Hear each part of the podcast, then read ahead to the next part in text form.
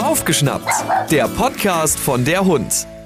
Wir nähern uns heute dem Thema Hund mal auf eine ganz andere Art und Weise. Ich quatsche heute mit Tina Gärtner. Erstmal hallo. Hallo liebe Vroni. Hi. Tina, du bist Unternehmensberaterin in der Branche Hund. Was machst du?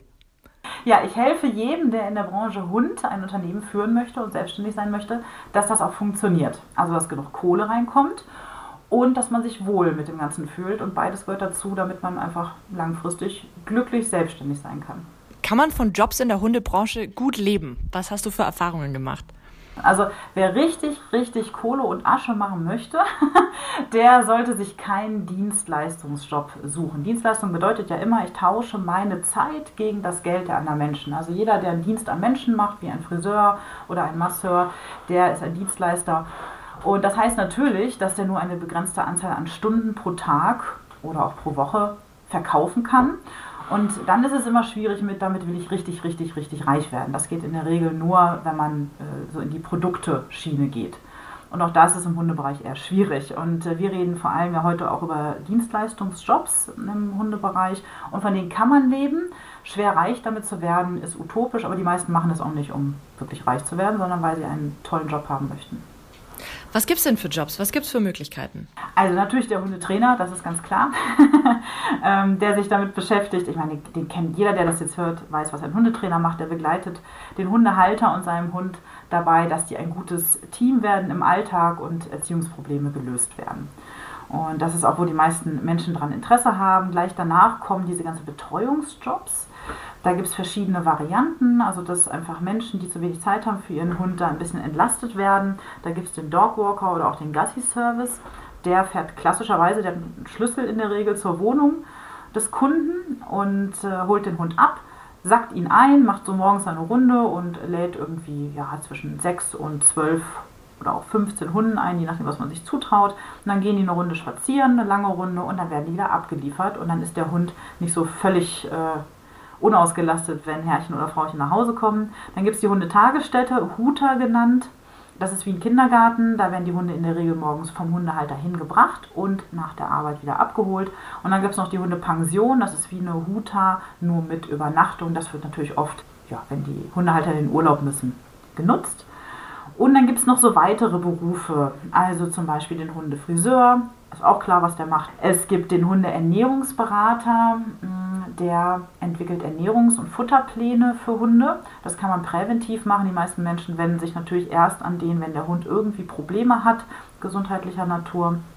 Und dann gibt es so heilende Berufe, die auch das direkte Pendant für den Menschen haben, also den Hundephysiotherapeuten und den Tierheilpraktiker. Der Physiotherapeut, ja, das kennen wir eigentlich auch alle, der macht das gleiche wie beim Menschen, der kümmert sich um den Bewegungsapparat, also Bewegungstherapie, Krankengymnastik, Massage, das ist genau wie beim Menschen. Und der Tierheilpraktiker, das ist im Grunde das naturheilkundliche Pendant zum Schulmediziner, der bedient sich der Homöopathie, der Pflanzenheilkunde und naturheilkundlicher Verfahren wie Akupunktur und kann so eben Genesung, auch Prävention und vor allem aber auch Krankheitsverläufe in der Regel gemeinsam mit dem Tierarzt noch besser unterstützen. Genau. Ja, und wenn man ganz vollständig sein möchte, Hundefotograf, aber die, also die allermeisten Fotografen haben natürlich ein breiteres Portfolio sich aufgebaut.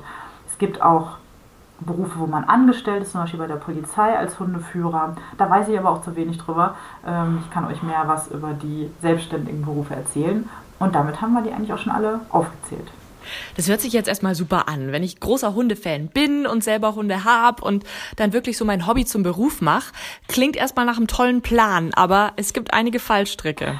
Ja, also genau, also die Frage, die ich ja ganz häufig bekomme, ist eben dieses, kann man davon leben? Ja, das kann man, definitiv. Und man kann es auch recht gut. Man muss halt ähm, im Laufe der Zeit entscheiden, will ich Einzelkämpfer sein, das alles alleine machen, dann ist der Verdienst wie anfangs erläutert, durch die Tatsache, dass es eine Dienstleistung ist, ich nur begrenzt Stunden verkaufen kann, ist halt gedeckelt.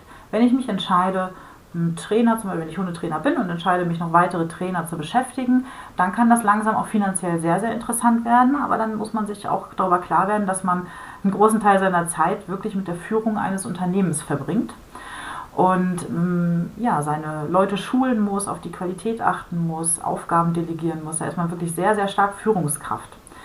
Und damit kommen wir auch zum zweiten Punkt, der einem bewusst sein muss, wenn man sich überlegt, will ich vielleicht was mit Hunden machen. Man macht, wie du sagst, sein Hobby zum Beruf.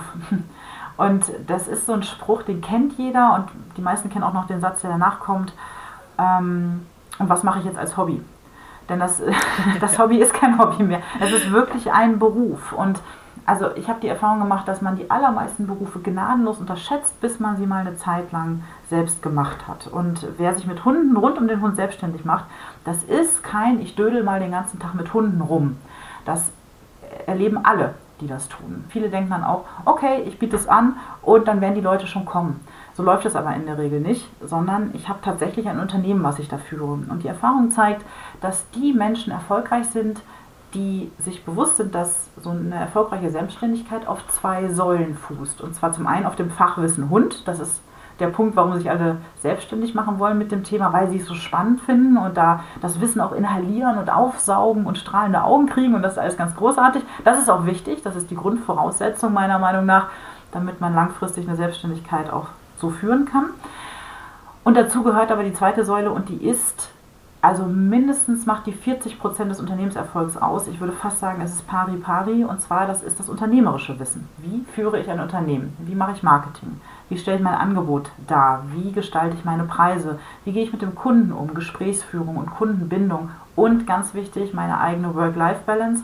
Wie schaffe ich es eben nicht selbst und ständig zu sein? Dieses schreckliche äh, Wortspiel, wo ich ganz stark immer darauf achte mit meinen Kunden, dass sie davon wegkommen, weil man das langfristig nicht durchhalten kann und auch nicht soll. Wir sollen ja, wir sind ja nicht auf dieser Welt nur um zu arbeiten, sondern wir sollen ein glückliches Leben führen und dazu gehört eine ausgewogene Balance zwischen Freizeit und Beruf. Und für einen Selbstständigen ist es aus meiner Sicht das größte Lernfeld, wo man durch muss, dass man sich abgrenzen kann, dass man wirklich Schluss macht, dass man nicht von morgens bis abends arbeitet.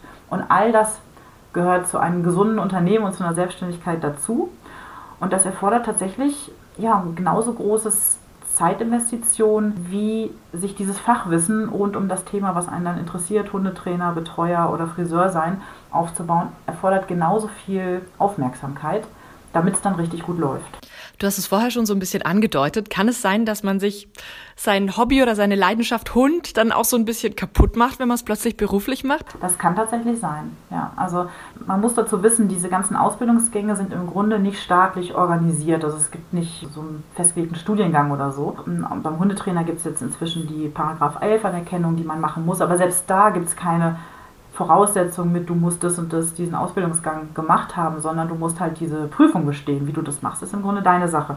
Also wenn man eine gute Ausbildung macht in diesem Bereich, dann investiert man in der Regel mehrere Jahre und beim Hundetrainer auch mehrere tausend Euro in der Regel. Und ich hatte auch schon Kunden, die haben wirklich ähm, da, ich sag mal ja so, an die 10.000 Euro investiert, haben sich einen super Kundenstamm aufgebaut, hatten eine ganz top laufende Hundeschule. Also von außen gesehen, wow, die haben es geschafft, total super und waren dann doch nicht glücklich weil die gemerkt haben, der Job ist dann auf Dauer eben doch nicht das, was sie wirklich erfüllt. Diese Vorstellung, mit Hunden zu arbeiten, war vorher eine andere, als wenn ich das einfach ein paar Jahre jetzt am Stück gemacht habe. Und dessen muss sich jeder bewusst sein, der sich für einen Job mit Hunden interessiert. Es gibt halt fast keine Varianz in diesen Jobs, die ich genannt habe, wo man wirklich nur mit Hunden arbeitet. Also es, ich, ich kenne auch immer wieder so Sachen wie, ja, ich mag keine Menschen, da mache ich was mit Hunden. also die, die laufen ja nicht allein durch diese Welt, die Hunde, und die verdienen auch kein Geld, um uns zu bezahlen. Das machen immer noch die Hundehalter. Und deswegen gibt es eigentlich der einzige Job, wo ich fast fast gar nichts mit Menschen zu tun habe, ist der des Dogwalkers, des, vom Gassi-Service. Aber auch da habe ich immer wieder mal mit Menschen zu tun. Aber da habe ich wirklich fast nur mit Hunden zu tun. Auch die Assistenzhundetrainer, das habe ich eben äh, nicht erwähnt, das sind die, die eben Assistenzhunde ausbilden, also Blindenhunde, Diabetiker, Warnhunde. Die haben viel erstmal Zeit am Stück mit einem Hund zu tun, aber auch da sind die Menschen eigentlich äh, im Idealfall, die den Hund hinterher dann abnehmen als Familie von Anfang an mit eingebunden. Also man arbeitet mit den Menschen, man zeigt den Menschen, wie sie mit dem Hund umgehen als Hundetrainer. Man geht in Beziehungsstrukturen rein, wenn man diesen Job wirklich in die Tiefe macht. Das ist ein hochverantwortlicher und auch anspruchsvoller Job und man arbeitet mit Menschen. Und es kann sein, wenn man sagt, ich mache mein Hobby zum Beruf, ich will was mit Hunden machen, dass man da noch eine falsche Vorstellung hat, denn man arbeitet mit Menschen und das ist kein Hobby, das ist ein knallharter Beruf, den man da macht jetzt arbeitest du ja indirekt auch noch mit Hunden. Und dich hat auch die Leidenschaft zu Hunden so ein bisschen in, in deinen Bereich getrieben, den du jetzt machst. Ich komme aus der betriebswirtschaftlichen Ecke. Ich habe ganz normal BWL studiert und dann im Konzern in der Wirtschaft angefangen und habe da aber gemerkt, dass das kein Job ist, der mich auf Dauer glücklich macht. Und äh, dann habe ich mir meinen ersten Hund geholt, mit dem kam ich nicht klar. Die habe ich gebraucht bekommen, also ein, Viertel war die schon und eine Jagdmaus vor dem Herrn. Und ähm, ja, sobald ich draußen die Leine abgemacht habe, war die weg. ja, wenn ich die Leine dran gelassen habe, dann kamen die langen Sabberfäden und ich war abgeschrieben und sie zog mich durch die Gegend und ich kam überhaupt nicht klar mit diesem Hund. Und wollte sie schon wieder abgeben und hatte mich aber so in sie verliebt, dass das nicht ging. Naja, das kennen auch ganz viele. Was war das für eine Rasse? Was war das für ein Hund? Ein English Setter ist das. Sie ist auch, sie ist auch immer noch bei mir, genau. Sie ist jetzt elf und ich habe sie mit einem Viertel bekommen, genau. Und äh, dann habe ich, weil ich ja auch mit dem anderen Job nicht so ganz happy war, habe ich mich entschieden, eine Hundetrainerausbildung zu machen. Gar nicht mit dem Ziel, Hundetrainer zu werden. Ich war einfach offen dafür. Ich habe mir gedacht, ich will mit meinem Hund klarkommen. Ich brauche ein Gegengewicht zu meinem harten Job in der Wirtschaft. Wenn ich Hundetrainer werden sollte, vielleicht, aber eigentlich ging es mir um meinen Hund und so einen Ausgleich zu haben. Und die Ausbildung, ich habe dann auch eine sehr hochwertige genommen, die ging drei Jahre. Die allermeisten anderen, wir waren 22 oder so, wollten sich natürlich selbstständig machen. Und dann so spätestens im dritten Jahr, wo es dann um die Gründung des Unternehmens ging, da kamen dann die Fragen auf, Herrgott, bei mir gibt es schon so viele Hundetrainer, wie soll ich mich da abgrenzen? Und was soll ich denn anbieten am Anfang und welche Preise nehme ich denn und wie erfahren die Leute überhaupt, dass es mich gibt? In dem Konzern, wo ich war, habe ich ganz viel Zielgruppenkommunikation gemacht und im Grunde ist das das Gleiche wie das, was ein Selbstständiger machen muss. Er muss seine Zielgruppe erreichen. Deshalb hatte ich ganz viele Ideen, was die tun können und habe denen das einfach erzählt. Und dann hatte ich so eine Traube um Leute, von Leuten um mich und ich so krass, irgendwie gibt es niemanden, der diesen Menschen in der Branche Hund erzählt, wie sie denn eigentlich mit ihrem Unternehmen erfolgreich werden. Und dann habe ich das gegoogelt und es gab nichts dazu, gar nichts. Es gab nicht mal den Begriff Hundeunternehmer in dem Moment. Und da habe ich gedacht, okay, entweder bin ich jetzt super kreativ, was ich mir selber nicht zugetraut habe, oder ähm, es gibt einfach gar keinen Markt dafür. Das haben schon x Leute probiert und keiner will das kaufen, dieses Angebot. Hatte aber das Gefühl, es müsste einen Markt dafür geben. Dann habe ich es einfach ausprobiert. Das war 2012 und ähm, den Begriff Hundeunternehmer kreiert und habe mein Unternehmen Hundeunternehmer gut beraten gegründet und das hat dann jetzt auch funktioniert. Also seitdem bin ich selbstständig damit und berate Menschen virtuell und ich habe so, so, einen Club, wo man sich eben alle Infos holen kann, den Hundeunternehmer-Club, äh, wie sie Unternehmen so aufbauen, dass es halt echt funktioniert. Was bietest du alles konkret an? Also als Anlaufstelle für wirklich jeden, der sich unternehmerisch fortbilden möchte und deswegen auch preislich ganz erschwinglich den Hundeunternehmer Club, denn ich habe ja auch eine Dienstleistung, also ich habe von Anfang an virtuell per Telefon beraten und hatte irgendwann so viel Nachfrage, dass ich das nicht mehr leisten konnte, weil ich natürlich auch nur eine begrenzte Anzahl an Stunden verkaufen kann und es konnte sich auch nicht jeder leisten, natürlich den Stundensatz.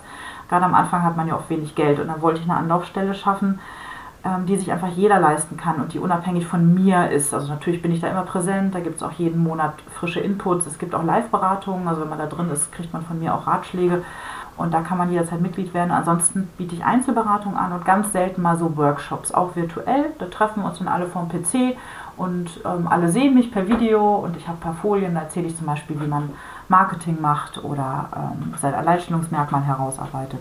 Solche Sachen. Cool. Ja. Ja, das ist eine spannende Geschichte auf jeden Fall. das stimmt. Was würdest du denn einem empfehlen, der jetzt ganz am Anfang steht und sagt, ich will das machen, ich habe es mir gut überlegt, ich will jetzt zum Beispiel Hundetrainer werden. Wie fange ich an? Das gut überlegt würde ich hinterfragen mit diesen Menschen und zwar ganz, ganz liebevoll gemeint, weil, weil wie gesagt, wenn man einen Job nicht länger eine Zeit lang gemacht hat, man macht sich keine Vorstellung, wie anspruchsvoll die allermeisten Jobs sind. Und gerade auch auf der Job des Hundetrainers wird von außen oft so ein bisschen belächelt. Oh, du hast es ja gut, ne? Den ganzen Tag hier so ein bisschen mit Hunden rumdödeln und dafür kriegst du auch noch Geld, ne? So, dann mach den Job aber mal selbst. Und deshalb ist mein erster Rat immer, mach unbedingt ein Praktikum und zwar am besten in zwei, drei verschiedenen Stellen. Könnte man denken, warum sollte jemand ein Praktikum anbieten und seinen eigenen Wettbewerb heranzüchten? Also zum einen gibt es immer auch nette Menschen, die sagen, ähm, ich weiß selber, wie das ist, wenn man anfängt und natürlich gebe ich dir gerne einen Einblick. Oft müssen solche Praktika übrigens auch vergütet werden und das ist auch völlig normal in der Hundebranche, weil man natürlich als Praktikant eher Arbeit macht. Man ist ja keine Hilfe, man hat Fragen und ähm, das ist ganz normal, dass man da eine kleine Vergütung dem Hundetrainer oder wem auch immer gibt. Wenn man das wirklich ernst meint und sagt, ey, ich will mein Leben ausrichten auf eine Selbstständigkeit als Hundetrainer, dann muss es einem das auch wert sein, auch mal ein bisschen um die Ecke zu fahren, ein paar Stunden anzureisen, zu sagen, dann bin ich halt jetzt mal eine Woche woanders und schnupper mal eine Woche bei jemand anderem rein. Und macht es wirklich am besten zwei, drei Wochen, am liebsten sogar ein paar Monate Ich wollte am Anfang, als mir klar war, ich möchte in die Selbstständigkeit, das war mir dann irgendwann klar, äh, während der Hundetrainerausbildung, hatte aber eher eine Hundetagesstätte im Kopf. Ich habe damals in Berlin gelebt und da gab es noch nicht so viel. Ich dachte, boah, Hundetagesstätte, super, super Idee. Und Gott sei Dank habe ich ein Praktikum gemacht. Ich habe erst die älteste Hundetagesstätte in Deutschland besucht und die interviewt. Und die waren ganz nett und ganz offen, haben mir sogar Einblick in ihre Zahlen gegeben. Also ich war schwer beeindruckt, wie nett die waren. Da war ich aber nur einen Tag und fand das alles ganz nett. So. Und dann habe ich ein dreiwöchiges Praktikum in Hamburg gemacht, bei einer sehr gut laufenden Hundetagesstätte, die auch ähm, Gassi-Gänge mit diesen Hunden anboten.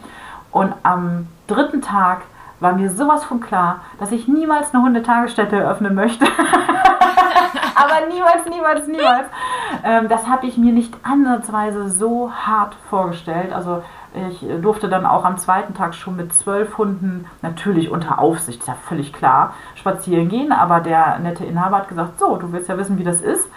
Äh, gestern hast du die Runde hier, die Hunde schon kennengelernt, dann führst du die jetzt heute mal. Ne? Ich war schweißgebadet. Ich meine, na klar, der hat mir jetzt kalte Wasser geworfen, so, Natürlich wird man da cooler und baut sich ja seine Hundegruppe auch Schritt für Schritt auf, wenn man sich selbstständig macht. Aber mir war klar, das ist nicht mein Job. Das ist definitiv nicht mein Job. Deshalb, das kann einem nur klar werden, wenn man es live erlebt.